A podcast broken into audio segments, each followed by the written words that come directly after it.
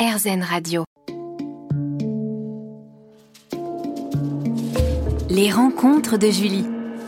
Bonjour à toutes et à tous. Je suis très heureuse d'accueillir aujourd'hui l'auteur Alex Moget, aux plus de 100 000 abonnés sur les réseaux sociaux dans le studio d'Erzen Radio. Bonjour Alex. Bonjour Julie. Merci d'être en notre compagnie aujourd'hui. Nous allons parler du livre que tu as publié le 12 mars 2022 aux éditions Kiwi et qui s'intitule Carnet de bordel, un carnet désorganisé, transgressif, touchant, drôle et jubilatoire. Alex Moget sur RZN Radio pour un entretien d'une heure. Ça commence juste après cette parenthèse musicale. Les rencontres de Julie. Bonjour Alex Moget. Bonjour. Tu as publié le 12 mars dernier aux éditions Kiwi le livre Carnet de bordel, qui est un carnet désorganisé, transgressif, touchant, drôle et jubilatoire. Ce livre est un recueil de tranches de vie, de pensées quotidiennes savement formulées, avec des punchlines incroyables, qui casse les codes et qui fait du bien, on s'y reconnaît toujours. Empli d'empathie et d'humour, il questionne entre autres les relations amoureuses, les succès, les échecs, l'ère numérique. Tout d'abord, pour commencer, Alex, Peux-tu nous raconter ton parcours?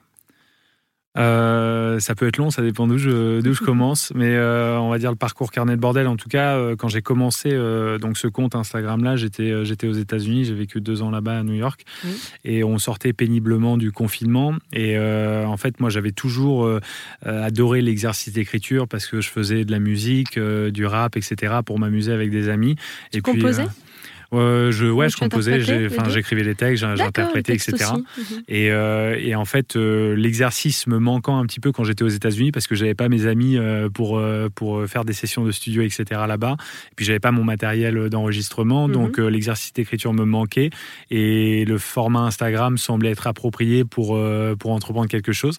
Donc c'est comme ça que Carnet de bordel est né et honnêtement, je savais pas du tout où j'allais aller et, et ce que je voulais en faire. Mais c'est probablement une des raisons pour laquelle je l'ai appelé carnet de bordel, c'était justement pour avoir ce, cette dimension très très globale et où finalement avec le mot bordel, euh, je voulais qu'on puisse tout me pardonner et que je puisse euh, mettre un petit peu tout sans que, enfin du coup ça, ça, faisait sens de mettre un peu de tout quoi. Mais euh, donc dès le début, ce compte-là était vraiment pour carnet de bordel. Tu avais ça en, en ligne de mire. Ouais, exactement. Au début, c'était en fait, je remettais justement des, punchlines que j'avais pour habitude d'écrire dans des textes euh, que j'enregistrais. Et donc, c'était des, des, punchlines et des jeux de mots euh, peut-être un peu plus abrupts, etc., un peu plus crus. Mhm. et, euh, et, depuis, bah là, ça fait un peu plus de deux ans que j'ai le compte. Donc, plus de 100 000 abonnés, bravo. Plus de 100 000 abonnés depuis. Et puis, le style d'écriture aussi qui a, qui a, beaucoup changé. Oui. Et justement, on parle de carnet de bordel. quelle est ta signification du mot bordel? Ouais, je sais pas, c'est la Donc tu dis qu'on peut tout y mettre, oui, mais on peut tout nommer bordel aussi. Ouais, c'est ça. Et bah, tu as lu le livre, donc, euh, donc du coup, tu, tu, dois faire référence aussi à un de ces mhm. textes-là où en fait, je, je, définis le mot bordel et finalement, je, euh, je conclus le texte en disant que euh, le, mot bordel, c'est peut-être la meilleure définition, définition pour, pour parler de la vie, en fait. Exactement. Et comment est-il vendu par ta maison d'édition, ce mot-là? Je ne sais toujours pas. C'est toujours euh, une, une, vanne que j'ai avec ma directrice éditoriale, euh, Katia Kaloun, euh, chez Kiwi, où, où à chaque fois, je, lui dis honnêtement, je ne sais pas comment vous le vendez, mais, mais bon, vous, j'imagine que vous savez faire, donc, donc je vous laisse faire. on parle d'Instagram, peux-tu nous parler des réseaux sociaux, comme tu les évoques dans ton livre, à propos de la génération Y? Ouais, bah c'est, euh, c'est moi j'ai toujours grandi avec ça. Euh, j'ai, oui, donc à savoir les millénaux, nés entre euh, le début des années 80 et la fin des années 90. Ouais, absolument. Donc moi j'ai toujours été habitué à ça dans, dans, dans, en grandissant en fait. Donc ça a toujours été quelque chose d'assez naturel. Et puis parfois bah, j'ai forcément ce regard aussi très critique, quand bien même je suis un utilisateur plus qu'averti sur sur Instagram. mais mais voilà, il y a toujours ce côté très critique de me dire peut y avoir euh, inévitablement des, des, des, côtés un peu plus sombres, mhm. euh, un peu moins positifs aussi, auxquels moi j'ai pas forcément accès parce que c'est très très bienveillant ce qui se passe sur ma page avec ma communauté, etc. En tout cas, je veux dire aujourd'hui avec tout ce qui est relayé dans les médias, on, on comprend que les réseaux sociaux, il faut quand même euh, s'en protéger, faire attention et essayer justement d'avoir une, une comment dire une utilisation appropriée, respectée et puis, et puis plutôt bienveillante. Quoi. Oui, oui. Alors là, on a 4 minutes. Je laisse un blanc parce que j'ai parlé. Est-ce un livre autobiographique, Carnet de bordel? Euh, je dirais pas que c'est autobiographique. Ce qui est certain, c'est qu'il y a beaucoup de parcelles du livre qui font référence à des choses que j'ai pu vivre, euh, mais il y en a d'autres où euh, j'apprécie aussi entretenir un petit peu ce mystère, où où il y, a, des choses que je vais raconter qui émanent d'observations que je peux avoir, ou alors des histoires de certaines personnes que j'ai pu rencontrer, qu'elles soient proches ou non. Mhm. Mais je voulais que ce soit un grand mix et justement pas que ce soit uniquement des choses que j'ai vécues. Donc, donc j'aime bien entretenir ce mystère aussi et ne jamais réellement dire quand, euh, quand je suis le, le protagoniste de, de, l'histoire et puis euh, laisser euh, un, nuage, un nuage de mystère. C'est une grande force, tout le monde s'y retrouve, toutes les générations. Merci Alex. On se retrouve juste après une petite parenthèse musicale.